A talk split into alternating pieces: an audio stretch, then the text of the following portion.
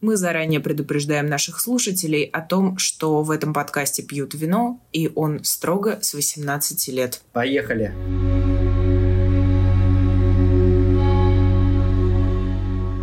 Здравствуйте, дорогие слушатели! С вами Спиритус Вини. Меня зовут Максим. И Аня. Я не знаю, как подводиться к теме нашего сегодняшнего разговора. Я вообще не уверена, что к ней стоит подводиться, поэтому если у тебя нет вариантов получше, давай просто начнем говорить. Вы, дорогие зрители, нальете по бокальчику, а мы приступим к теме, которая ну, для каждого человека довольно сложна. Это тема смерть и как ее пережить. Мы расскажем некоторые, наверное, свои истории, которые с нами случались, и расскажем, как мы что-то переживали. Наверное, если что-то похожее сейчас происходит с вами, возможно, надеемся, что это как-то вас поддержит. Да и нам станет чуть легче. Хочешь начать? Не, вообще я хотела у тебя спросить, а как ты столкнулся со смертью впервые? Окей, наверное, первый раз, когда я столкнулся со смертью, я вообще в детстве очень имел много домашних животных. Собаку я заполучил только в 10, но до этого было большое количество хомяков, морских свинок, и подобной живности. Мне очень нравились мои хомяки. Их звали Андрюша Маркович одного, а второго звали Колян. И они были ужасно дерзкие. Они просто лазили, по... они были совершенно невоспитанны. Ну, то есть, это не такие хомячки, знаете, как сейчас девочки могут достать, погладить их. Не, это были зверюги прям. Ты не мог к ним подойти. Результате они сидели довольно часто в грязных клетках, потому что ну, просто ты не мог его даже поймать, чтобы почистить эту клетку. Вот, и мне только подарили перед моей поездки в лагерь детский, мне подарили морскую свинку. И а ей явно было, видимо, пространство, в котором она жила, видимо, ей не подходило. Хотя это была клетка для кроликов, достаточно большая, такой поддон. Это не был классический, классическая клетка для хомяка. Но, видимо, ей не подходило, поэтому она старалась прогрызться. И образовалась дырка. Ее как-то заделали. Но в какой-то момент она умерла. Но самое грустное в этом во всем было то, что она умерла, пока я как бы был в этом лагере. То есть вот тебе подарили, ты возвращаешься из лагеря, и свиньи больше нет. Это сейчас звучит смешно, но тогда я урыдывался у этой клетки просто до состояния, ну, невминоза. Вот. Это было, наверное, самое первое знакомство со смертью. Потом уже начались какие-то человеческие знакомства со смертью. У меня, так мне повезло, я застал всех своих прабабушек и прадедушек. Причем еще в довольно вменяемом состоянии. Им было в районе 70-80 лет, когда я с ними официально познакомился. Вот, они были все со стороны моей мамы, и они были все очень достаточно забавные. У меня был один дедушка, бывший тренер в школе. Одна безумно предприимчивая бабушка, которая вечно уходила куда-нибудь и возвращалась с деньгами. И на ней всегда были идеальные платья и идеальная прическа. У меня был дедушка, который безумно обожал технику. Он собирал ее на мусорках и чинил. Но по большей части он ее не чинил, а просто собирал. И весь дом был завален старыми радиоприемниками. Вот у него окна выходили прямо на огромный футбол футбольный стадион. И все вокруг окна было заполнено приемниками, абсолютно нерабочими. И вторая прабабушка, которая, собственно, она была такая жесткая женщина, но все время кормила, и у нее был огромный рыжий кот. Вот, и когда так случилось, что постепенно они начали уходить, вот одно из самых, наверное, душевных воспоминаний моего детства это когда э, так случилось, что ушел прадедушка, по-моему, в тот день, и моя семья, которая обычно таким не занималась, тогда у нас был, типа, был я, моя сестра и мой отец и моя мать. Мы все стояли на кухне и обнимались э, все вместе. И, ну, такого больше не было ни до и после, чтобы вот, вот в тот момент чувствовал себя абсолютно семьей, темно, ночь, и мы все обнимаемся на кухне. Ну, плачем, конечно, но...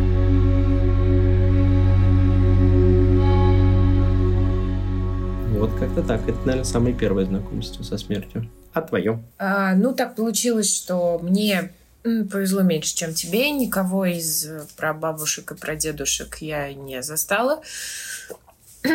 Отчасти по причине того, что э, они все были глубоко не молоды. Отчасти по причине того, что некоторые из них э, почили в Бозе еще задолго до моего рождения, будучи людьми не старыми.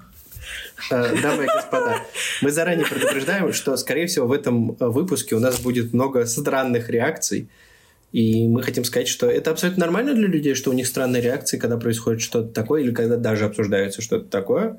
Вот я а, ржать сразу начинаю. Аня начинает очень сильно смеяться, а, а я взрываюсь обычно эмоциями на секунду. Э, когда объявляют о смерти, у всех же очень разная реакция. Самое идиотское, это просто ужасно, потому что, ну, серьезно, это, это, это, это, это просто чудовищно, потому что ты стоишь, и тебе нужно сделать лицо, ну, как бы, потому что у тебя должно быть нормальное лицо человека, которому сказали, что кто-то умер. То есть вот правильное. И внутри ты себя именно так чувствуешь. Я очень хорошо помню одну свою реакцию, что я стою, и я начинаю ржать, и это начинается примерно так. Вот. И э, один раз я смеялась примерно 15 минут, прежде чем как бы, замолчать и начать обдумывать э, информацию, которую э, я получила. Я обычно сообщение происходит, я взрываюсь слезами на минуту-две, и потом могу дальше функционировать. И меня всегда смущала другая вещь. Вот будут кого-то хранить близкого, а я не расплачусь. И самое хреновое, что это реально так происходит. Стоит гроб, все даже далекие люди от этого человека плачут, а у меня не слезинки. Хотя это не означает, что я в этот момент не переживаю, но у меня вообще не слезинки.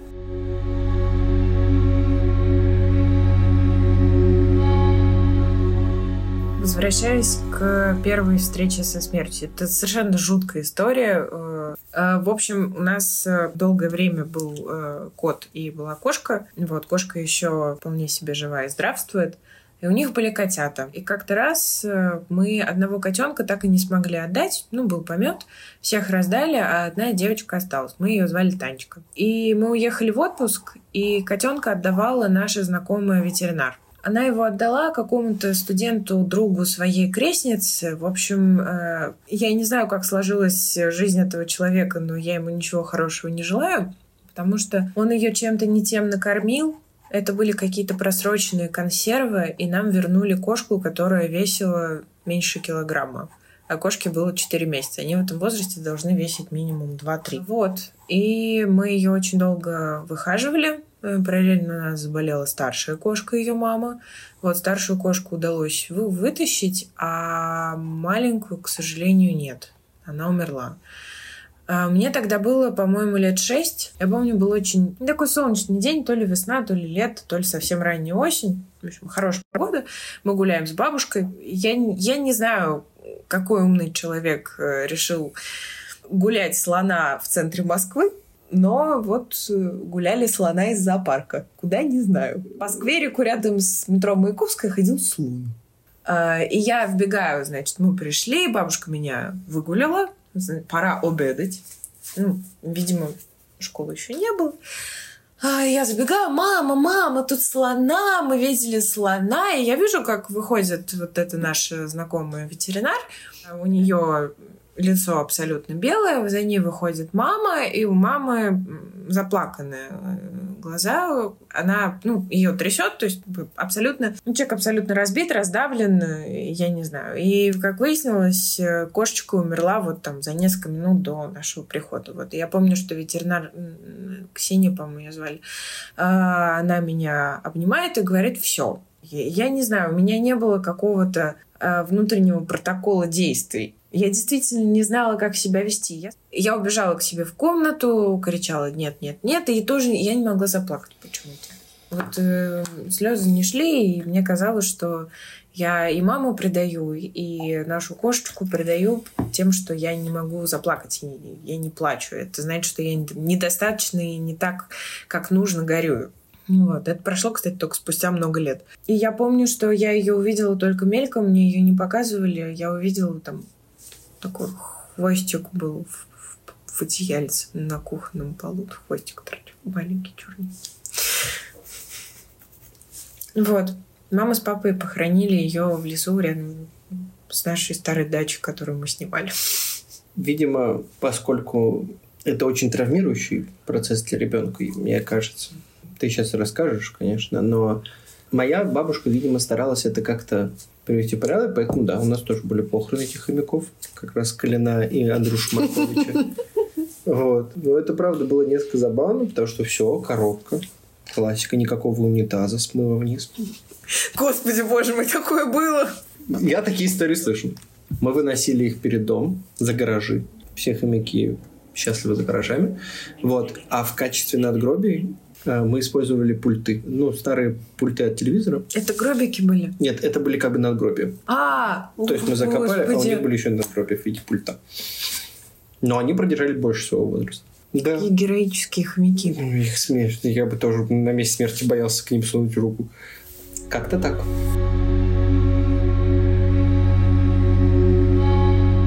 Вот, и потом много лет э, Господь миловал, и кого я не хранила до момента, наверное, уже когда училась в университете. Тоже очень печальная история, могу сделать такое небольшое интро. Это был мой неродной дедушка, второй муж э, сестры бабушки. Сложная конструкция. Я его почти не знала, но он э, учил меня математике в старших классах. Когда он умер, я была на втором курсе. И это очень смешная и очень грустная история, потому что я очень хотела попасть на похороны. Ну, мне было важно с ним попрощаться. Но перед этим весь семестр я не ходила на физкультуру. У меня были отработки. У меня была отработка по физкультуре. Но отработки — это когда ты весь семестр валял дурака, не ходил на предмет, а тебе надо его в срочном порядке закрыть. Ну, потому что иначе тебя турнут из вуза. Быть выгнанным, изгнанным, я даже сказала бы, из э, одного из лучших гуманитарных вузов страны, потому что ты не ходил на физру, это позор. Ну, то есть это очень по-филологичному, но, но это действительно позорище. Поэтому я ходила на отработки. Каждый день там, типа, приходишь в 8 утра, бегаешь. И у меня было определенное количество этих отработок. То есть ты должен был отходить. А они же в какой-то момент заканчиваются. Ты не можешь все лето ходить. Преподаватель присутствует там в спортзале какие-то дни определенные. Если ты не сходишь один день, то все, у тебя часов не нагулено, недостаточно, туби пизда. Все. Ты вылетаешь из вуза, ну или, по крайней мере, не закрываешь сессию, и все очень-очень плохо. В общем, день похорон у меня была отработка по физкультуре, поэтому я на них не пришла. Я успела только на поминки. Это было... Э, это смешная часть истории. Ну, то есть она очень грустная, очень эм, дурацкая, но смешная. Сейчас начинается абсолютно трешовая часть истории, потому что я приехала в кафе, там родственники, которых я вообще не знаю. Ну, то есть я знаю там троих, условно говоря, ну, четверых, а все остальные какие-то странные старперы. Ну, как бы, окей, понятно. У человека были там знакомые с работы, еще какие-то там третьи родственники, потому что у него, как бы, у него была еще одна жена, и были ее родственники, а она, ну, в общем. Это ладно. Незнакомые люди на поминках — вещь достаточно обыкновенная.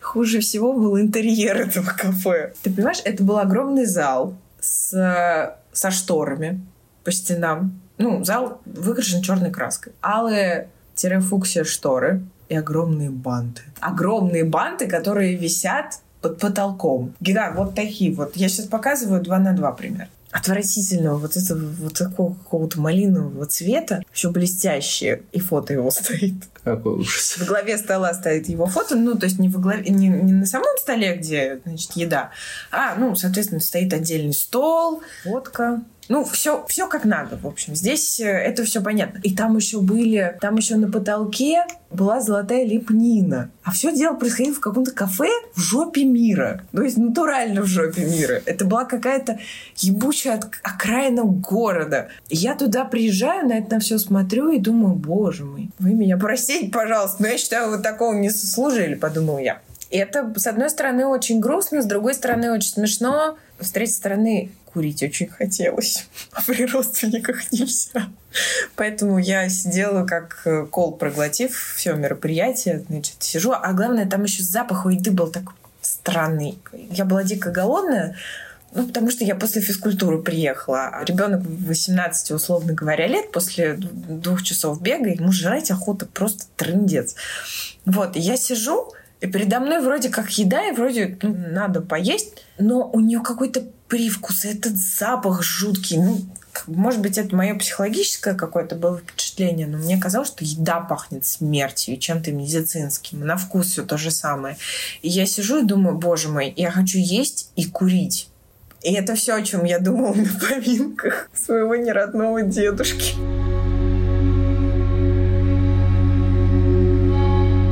Наверное, я расскажу про то, как э, умер мой дедушка. Я очень любил своего дедушку, его звали Валера, Валерий Константинович. Он был душа компании, что называется. Он всегда собирал, у него день рождения было 31 декабря. Как вы понимаете, Новый год превращался в какое-то бесконечное празднование, потому что дед уважаемый человек, у него есть дача, дети, внуки, квартира. Ну, то есть чувак был такой, прошаренный. Про него рассказывал кучу всяких разных историй. Он абсолютно обожал такие моменты, когда собираются все мужики на шашлыки. Они построили все дачи рядом. До такой степени, что у них был даже связан, эм, сказать, говнопровод. Канализация была общая, Максим. Вот, канализация была бы общая, и поэтому, когда они все это продавали, это было безумно смешно, что как бы им приходилось как-то это все... Причем канализация была сделана абсолютно паршиво, и они как-то это все выкручивали. Но не суть. Я помню этот день. Мне позвонил один из родителей и сказал, что дедушку все. Буквально я проснулся, поплакал и собрался ехать. Ехал я тогда в Москву, потому что должен был ехать с отцом, это был его отец. Отец был в раздрае, и мы поехали. И дальше происходили самые похороны. Я такого раньше не видел. Как я понял, это было какое-то официальное госкрематорий, Росгоскрематорий. Что-то такое. Это было такое очень официальное учреждение. Там большие палаты, герб висит, все такое. А, Он везде висит, мне кажется. Да, но я как-то охренел от того, что у тебя герб, герб висит. Наверное, меня еще больше всего произвело впечатление, что у деда э, все его друзья выглядели как... Ну вот ты смотришь комсомольные фотографии 80-х годов. Да, да, типа у них у всех вот эта шапка, пальтишка, суровое такое красное лицо. Ну, бухали всю ночь, понятно. Э, русский человек, как известно, пьет э, с горы и с радости. И моя бабушка, черная норковая шуба. Мы, собственно, стоим стоим в предбанничке, как-то это все не начинается. Собственно, входит вот в это большое помещение, где, собственно, гроб. Какие-то слова все говорят, мой отец, моя бабушка, а я не плачу. И у меня была довольно дебильная штука, что мой дедушка этот, э, он не особо занимался как-то моим воспитанием. Ему было типа клево, что внук бегает по даче. У него на даче было пять телевизоров, поэтому внука можно посадить перед этими пяти телевизорами, и он не мешает. И я ему в руку сунул типа бумажку с клятвой, где поклялся закончить школу. И я там встречался с девочкой. Это довольно стыдно сейчас признаваться, но я поклялся, что у нас все получится с этой девочкой. Но это было, видимо, скорее важно больше для меня. Я очень иногда жалею, что я ему не сунул какие-то более слова направлены на него, но я иногда его очень вспоминаю, и мне очень интересно, что бы он сейчас сказал. То есть есть такой момент, что ты для каких-то вещей был чрезмерно, наверное, юн, чтобы спросить, а сейчас было бы очень интересно об этом поговорить. Расскажи про поминки. О, да, поминки. Вот это было стильно. Это бы деду понравилось, как последняя фраза этих поминок звучала. Значит, сначала были официальные поминки. А, чтобы вы понимали, у моего э, деда было дофига братьев и сестер, а значит, у моего отца было очень много кузенов, кузин.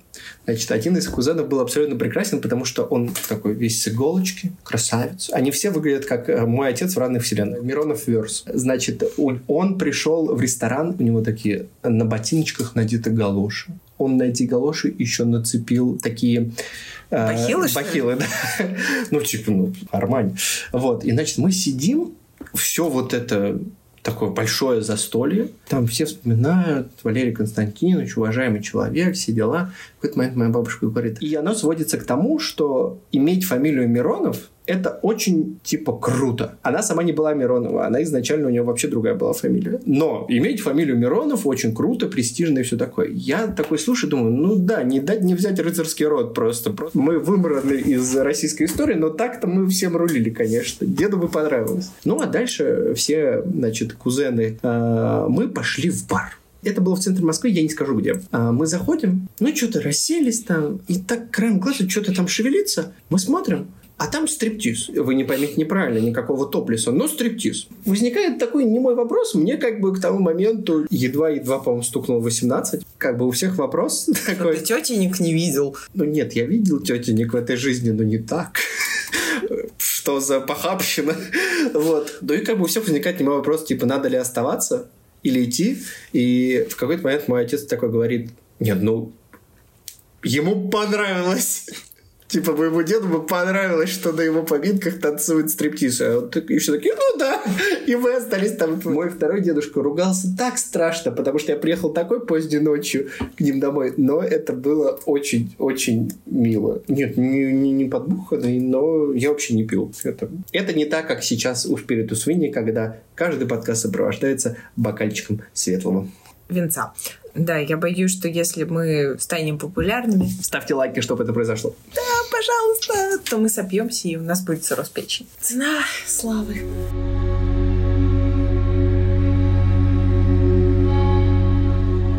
Тогда моя очередь. Давай, Анна Александровна, ты справишься. Я надеюсь, я тебе эту историю рассказываю не в первый раз и даже не в первый раз на камеру, ну или под запись. История, как умер мой дедушка, она вообще на самом деле не смешная. Грустно рассказывать. История любой смерти грустно рассказывать, но вот э, как умер не родной дедушка, там как бы были свои гэги. А вот э, в данном случае дедушка был единственный и родной, поэтому все было очень, очень печально. Я вообще узнала, что дед умер. Это уже ковид был, 20 год. И как раз было непонятно, когда мы с тобой увидимся. Да. К тому моменту Аня находится в Москве, я нахожусь в Праге. Аня должна была переехать ко мне в Прагу. И я помню, что как-то я иду с работы, я что-то даже погуляла. А деда, несколько, деда за неделю до этого положили в больницу, потому что у него нашли лейкоз. Причем то ли третьей, то ли четвертой стадии. Сразу. Было вообще непонятно, откуда лейкоз взялся и что с этим делать. Ну, естественно, больничка. А я прихожу домой, что-то мама, я тогда мама жила. Мы что-то сидим, я ем, а, Мама созванивается с бабушкой на кухне. Мама ушла говорить в мою комнату. И я помню, что она э, ахает, а мама вообще не сказать, чтобы очень эмоциональная женщина в случаях, когда происходит что-то страшное, но в данном случае она в, в этой ситуации я как-то помню, что я очень сильно испугалась, потому что было очень эмоционально. Ну, вы знаешь, когда люди говорят по телефону и э, за, закрывают динамик рукой, чтобы не слышал тот, чтобы тот, с кем они говорят по телефону, не слышал, что они говорят э, Тебе. человеку перед, перед ними. Вот, и я помню, что она отнимает телефон от уха и как бы и я начинаю ржать. Мама подбегает, она на телефоне, она подбегает, зажимает мне рот вот так рукой. Ну, потому что если, если э, смех — это не совсем та реакция, которую человек рассчитывает, э, на которую человек рассчитывает. Она, ну, она договорила, вешает трубку. Я говорю, как? Ну, в больнице, соответственно. Как бы, там закончился, по-моему, только первый курс э, химиотерапии, и он умер. Причем все думают, что умер от ковида, на самом деле нет ну, шел в палату из туалета, потому что дедушка был человек крайне гордый, он отказывался, и я его понимаю, он отказывался пользоваться вот этими вот вашими приспособлениями, чтобы писать лежа. Он пошел, мой дед сам пошел, даже после химиотерапии, будучи очень немолодым человеком и очень нездоровым. Шел обратно в палату и скончался. Вот. Я сначала очень смеялась, а потом начала плакать и не останавливалась, наверное, где-то месяц. Поскольку мама э, довольно много родственников на тот момент похоронила, ей это было не так сложно. А вот отец не хранил никого, по-моему. Ну или там, условно говоря, не хранил близких людей. У них с дедом были очень сложные отношения очень далекие, они не были близки, потому что дедушка, он был, э, ну, в общем, при коммунизме он работал э, в Министерстве финансов. Вот. И он был тем редким человеком, для которого коммунизм не был э, способом продвижения э, по службе и э, отхапать где-нибудь денег и кого-нибудь подставить. Дед был мечтателем. Он верил. И поэтому... А папа был э, диссидент большой. Ну, то есть как, сначала весьма пассивный, а потом весьма активный. И до сих пор э, остается человеком самых, что ни на есть, истинно правильных взглядов, чем я очень горжусь. И я помню, что я взяла отпуск на неделю. И я не очень понимала вообще, что делать. Мама говорит, так, ну, как бы я самоустраняюсь, потому что... Не потому, что она не хотела помочь, а потому что она понимала, что надо как-то папу... Ну, то есть, с одной стороны, надо помогать, но с другой стороны, человек должен как-то это внутри прожить. Поэтому я поехала жить к папе. Я помню, что я его таким никогда не видела. Это был единственный, по-моему, раз, когда я видела папу плачущим. Ну, у папы есть мужчины не плачут. Я не считаю это хорошим или плохим свойством. Это личное дело каждого. Я помню у- свой ужас. И я помню, что папа сидит на табуретке на кухне, плачет и говорит, он говорил, что мои рисунки — это дерьмо. Я в этот момент начинаю рыдать. Я не понимаю, что мне делать. Но я его пытаюсь как-то успокоить. Но это папа. Человек, который почти никогда не плакал. Ну, для меня, у меня достаточно хорошие отношения с э, отцом были, а сейчас вообще замечательные. Поэтому, ну, как бы для меня это было есть человек, ну, ну не просто человек, это какой-то все-таки немножко светило. Ну, у меня, в принципе, отношение к родителям такое. Они может, они этого и не хотели, но для меня они все-таки чуть-чуть на пьедестале. Уважаемые люди. Да. Это я подтверждаю. Вот. И он плачет, и он произнес эту фразу, мне так горько стало, что они не помирились за все эти годы. Хотя папе, ну, папе уже было 50, даже за 50, когда дедушка скончался. И вроде были возможности, но дед на это не пошел, и, и папа тоже в ответ как бы... Ну, папа не сделал первый шаг, потому что то, что дед не сделал ни одного шага. Вот, я считаю, что это, конечно, все было со стороны дедушки неправильно, но кто мы, чтобы его осуждать сейчас? Вот. У меня с ним были очень теплые отношения, но очень далекие. Он, у него было стандартные, были стандартные вопросы. Я помню, что я приезжала, и мы сидели с бабушкой на кухне и курили. У меня бабушка врач, она курит, она начала курить в Львове, когда работала медсестрой хирургической, по-моему. И она тогда еще учиться начала в медицинском. И для того, чтобы отбить запах формалина из, из анатомического театра, потому что резали, она курила, чтобы отбить запах. И она и так и не бросила. Она до сих пор бабушка курит сигаретки с ментолом.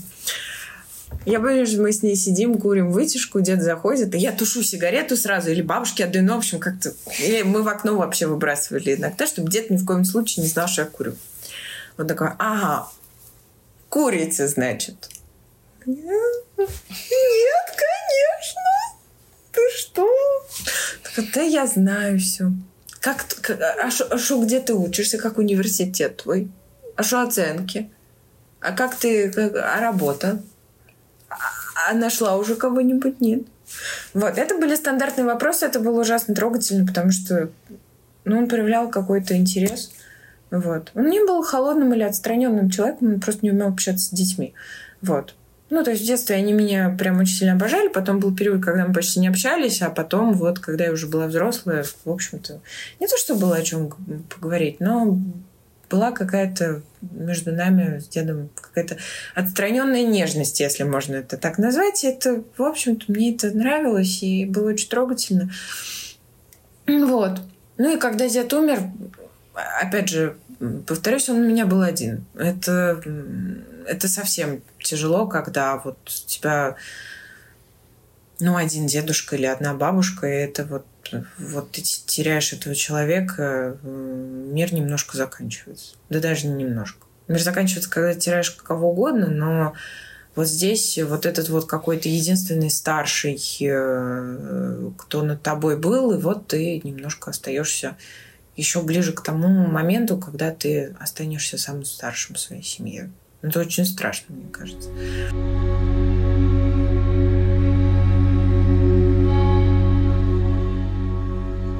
И я помню, что мы э, с папой мы ездили к бабушке. Папа в какой-то момент просто ночевать начал у бабушки, чтобы она одна не была, а я осталась с, кото- с кошкой.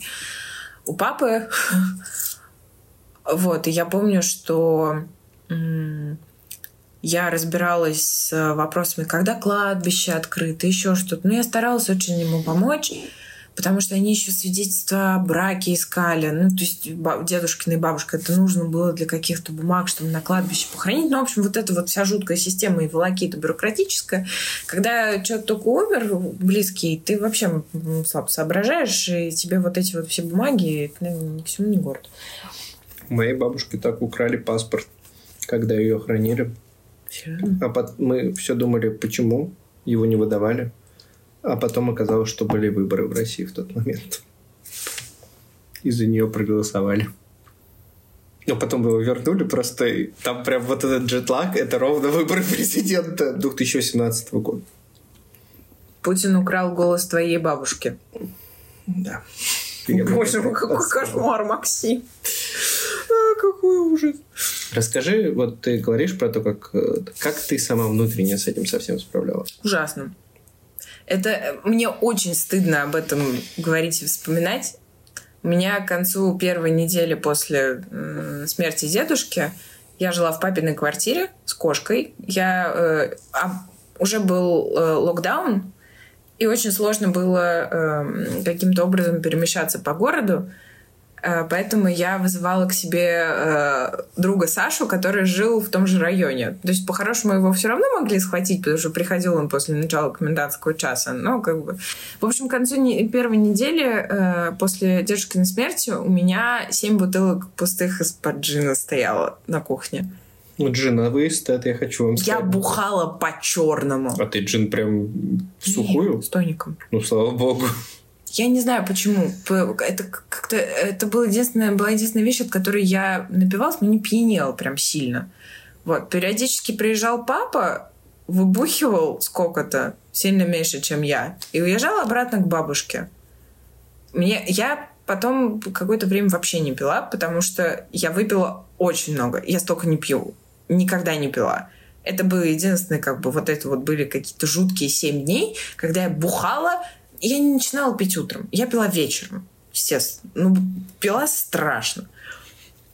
Вот, параллельно еще занималась какими-то, ну, старалась помочь с какими-то кладбищенскими делами.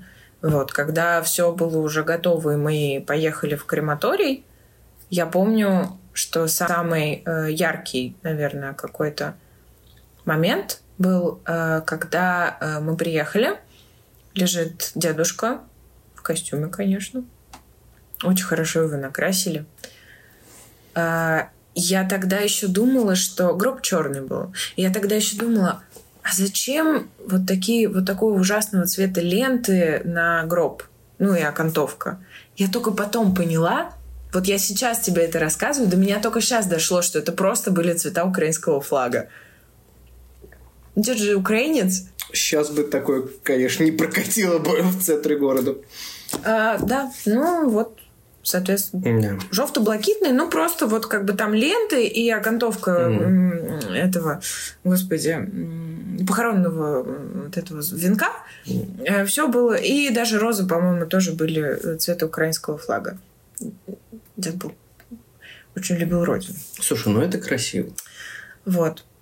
Я помню, что мы с мамой ему клали, э, по-моему, розы мы ему клали а, я, я хотела купить ему на похороны. Он очень любил чайные розы.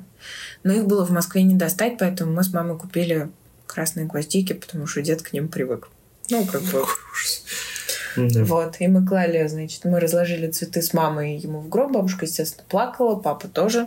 Ну, как бы вот, вот период смерти дедушки это единственный период, когда папа реально, вот я его видела рыдающим. И уже на самом прощании в вот в таком же зале с гербом и так далее и тому подобное, там еще музыка какая-то дебильная играла. И я стояла и как ждала и думала, господи, какие же вы пошлые все, какой кошмар. Вот. И мы, мы подходили прощаться к гробу, и я помню, что я беру дедушку за руку, а у него ладони теплые и очень мягкие. У него всегда были очень мягкие ладони почему-то. И я его беру за руку, и они у него теплые. И папа, когда прощался с ним, мы потом уже поехали домой к бабушке. Ну, выпили по рюмке. Вот. И папа говорит, у него ладони были теплые. Я говорю, да. А бабушка с мамой не заметили. Они тоже брали его за руку. Бабушка целовала, естественно, в лоб.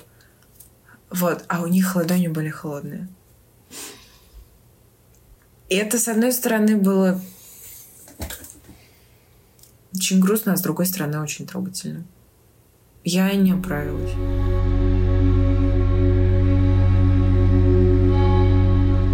Мы так обычно не делаем, хотя у нас пока что и нет обычно, но если вы поставите лайки, ну, наверное, будет, простите, пожалуйста. А, по скрипту от Ани и Макса. А, я, наверное, расскажу историю про то, как я как-то раз сообщал, что кто-то умер. И это один из самых ну, хреновых ситуаций в жизни. Бабушка, я знаю, что ты меня слушаешь, извини за мат, который, скорее всего, будет здесь звучать. Так случилось, что в какой-то момент Анина бабушка умерла, она уже была в Праге, уже начались... Аня была в Праге. Аня была в Праге, уже начались известные события, в связи с которыми... Это было начало 23-го года. Да, довольно сложно доехать до известных мест, где бабушка проживала. И э, я очень благодарен Аниной маме, что она сначала написала мне, заботьтесь о тебе, что так случилось, бабушка умерла. И это один из самых травмирующих опытов с точки зрения человека, как вот индивида, что тебе надо подобрать правильный момент. А это все произошло с утра. И мы встаем, я тебе готовлю кофе, как обычно. И я понимаю, что я не знаю совершенно, какой правильный момент этого сказания. Когда ты должен... Ты должен скорее сказать это вечером? Или как-то подготовить тебя? Нет в моей программе, а мы знаем, что я довольно этикетный человек, я люблю и девушки из э, в трамвае подать руку. Нет в программе этикета, как это надо сообщить. Я э, просто видела, что ты нервничаешь. Ну, ты так, знаешь, нервно ложечка так мешаешь, у тебя ложечка в руке трясется, трясется ложечка. Ну вот, и я просто понимаю, что что-то случилось. Я думала, что ты работу потерял. Но это самое страшное, что могло как бы прийти мне в голову. Вот, а я такой начинаю ржать и такой, Аня, у тебя бабушка умерла. Господи, это... Главное, у тебя очень хорошее чувство юмора. Очень странное Ну, оно иногда. очень странное. Я сначала подумала, что ты меня разыгрываешь. Блин, ну это жестоко даже для меня. Нет, серьезно, я подумала, что типа, ну, значит, какая-то херня произошла. Ну, то есть не, не что-то настолько серьезное, что там с работой проблема. И я подумала, что просто, ну, знаешь, типа, сбавить градус. Типа, просто шутишь. И мне понадобилось секунд пять для того, чтобы осознать, что ты ни хера не шутишь, блядь. И что у меня реально умерла бабушка. Но надо признать, что это чудовищно, когда у человека, помимо всего прочего, отнимают право попрощаться с э, близким. И когда ты последний раз видишь э, своего, ну, одного из своих самых близких людей в гробу, на постаменте, в крематории, видеосообщением от мамы. Это пиздец. Я очень надеюсь, что никто из вас и из нас больше такого никогда не переживет, что все закончится. Таинственно звучит в теме нашего сегодняшнего подкаста. Ребята, следующая тема обязательно будет более веселой. А пока держитесь, мы все справимся. Знаете, что вы никогда не одиноки, и держитесь, правда. А на крайний случай у вас есть наш подкаст. Слушайте вместе с нами. Увидимся через неделю. Пока. Пока-пока. С вами были Спиритус Винни.